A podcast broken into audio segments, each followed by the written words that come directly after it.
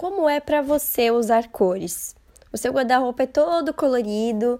É só um pouquinho ou é todo preto, branco e cinza mesmo? Eu não tenho como afirmar qual das três respostas vai ser a mais frequente, mas olha, o que tem de gente que me fala pessoalmente ou mesmo no Instagram que quer sair do preto, branco e cinza não é pouca coisa.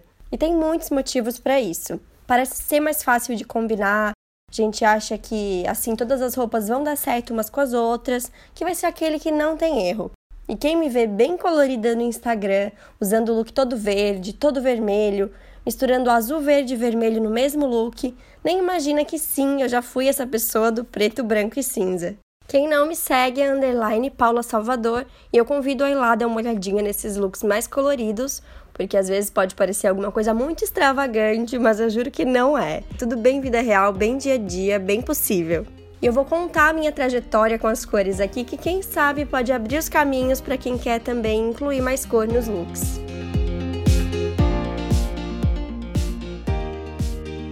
Eu sou Paula Salvador, sou consultora de estilo e estou aqui para mostrar uma moda vida real possível e para todas. Tudo em dicas e reflexões rápidas para te mostrar um jeito bem descomplicado de ver a moda. Há uns sete anos eu não sabia nada do meu estilo. Eu não parava para pensar sobre isso e até as escolhas das cores eram bem aleatórias. E a partir do momento que eu fui do jornalismo para o jornalismo de moda, acendeu uma luzinha que me fez pensar mais sobre isso. Opa, afinal, do que, que eu gosto? E no meio desse processo, comecei a pensar mais nas compras, queria que as compras fossem realmente bem aproveitadas. E com isso veio um sentimento de eu quero que tudo combine com tudo e eu não quero mais cor aqui. E aí era tudo preto e branco, até tinham outras cores que a gente pode chamar de neutros coloridos, vinho, azul marinho, bege, mas eu usava mesmo era o preto e branco, viu? Foi só bem depois que a mudança aconteceu. Não há muito tempo eu comecei a ter mais peças de cores diferentes. E aí, a partir do momento que eu tinha essas peças mais coloridas, eu sentia vontade de combinar com outras cores também. Ou seja, eu vi na prática, no meu guarda-roupa, que o preto puxa o branco, o cinza, e aí o verde, o vermelho, o amarelo, seja qual for a cor, não vai ficar tão interessante se tiver ao lado do preto.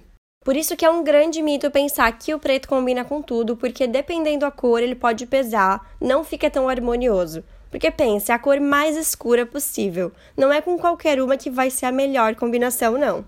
Mas por outro lado, se tiver o azul marinho, a combinação com o verde já fica legal. Com o rosa também, com o caramelo e por aí vai. Aliás, eu sou muito fã do azul marinho mesmo. Não vou medir elogios aqui, porque é uma cor fácil para todo mundo e o melhor é que ela realmente fica bem para todo mundo. E claro que era uma ilusão minha lá atrás pensar em deixar de comprar cor, achando que seria difícil de combinar. Só que não é. O problema não é a cor em si, é você comprar a cor sem pensar com que ela vai combinar. Se você faz todo aquele processo de pensar nas compras que a gente falou no episódio 4, não tem erro. E tem mais uma coisa que ajuda muito a fazer combinações de um jeito mais harmônico. Não que o resto esteja errado, é questão de gosto, mas isso pode ajudar a ficar mais fácil para começar. Quando a cor é mais apagadinha, imaginem aí um verde militar, um rosa envelhecido, um caramelo, um vinho, um amarelo mostarda mais apagado. São cores que se fecham entre si, percebem? Dá para usar o verde militar com esse rosinha, o amarelo mostarda com o vinho. Tudo aí harmoniza bem. Já se a gente imaginar aí um azul bique, opa, já tem uma diferença grande entre os tons. Esse vai ficar bom com roxo escuro, com rosa mais claro, mais aberto, não tão apagado. E aí também com azul marinho, vinho, aqueles tais neutros coloridos que a gente já falou. Enfim, vale muito prestar atenção nisso quando a gente tem cores que estão numa intensidade parecida, ou mais aberto ou mais fechado, fica muito mais fácil misturar, parece que tudo se combina. E se você vai fazendo compras que já se coordenam com as cores que estão lá, você pode ir construindo essa cartela de cores do seu guarda-roupa, do que você gosta, do que você se sente bem. E sabe que essas cores que você gosta também podem querer dizer muito sobre você, né?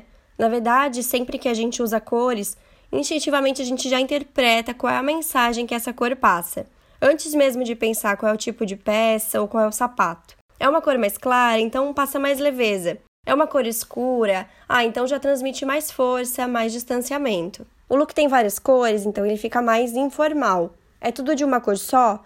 Ah, então vai ficar mais elegante. Aliás, a história de que o monocromático, o look todo da mesma cor é elegante, é porque visualmente menos informação é mais elegante. Então, menos é mais faz sentido aqui. E é assim mesmo que você esteja com um look bem básico, bem informal. Se a gente quer colocar um tênis, um look mais informal para o trabalho, por exemplo, pode tentar equilibrar usando tudo da mesma cor. Junto com isso, quem sabe uma cor mais escura para passar mais seriedade. Se for uma cor mais colorida, um vermelho, um laranja, vai ficar também um visual mais criativo, mas ainda elegante.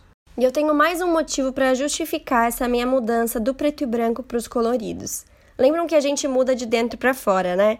Daquela época para cá eu mudei bastante, e se antes eu usava só cores mais discretas, eu comecei a me sentir mais segura, a arriscar mais, tanto no look quanto na vida, sabe? É, quem diria que eu curtiria misturar peças da mesma cor? E hoje esse é um exercício que eu adoro, um dos recursos que eu uso para trazer mais personalidade pro look e me sinto super bem. Sabe aquela coisa de parecer que tem roupa nova só de misturar peças que nunca pensou antes? É bem assim, por isso que eu recomendo.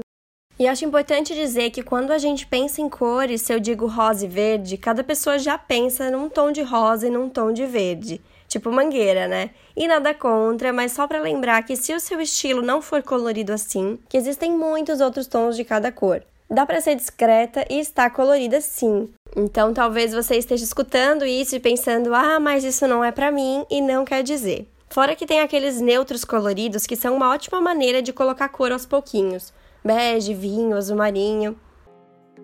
Num primeiro momento, misturar ainda dá aquele receio, mas já sabe, né? Se a primeira impressão foi boa, pode confiar.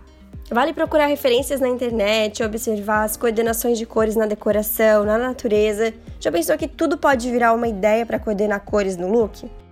é algo que a gente pratica e, como tudo na vida, vai ficando mais fácil quando a gente treina o olhar para enxergar as cores além do preto e branco. Inclusive nas lojas, né? Sei que tem gente que vai direto no preto e no branco e até esquece das outras cores.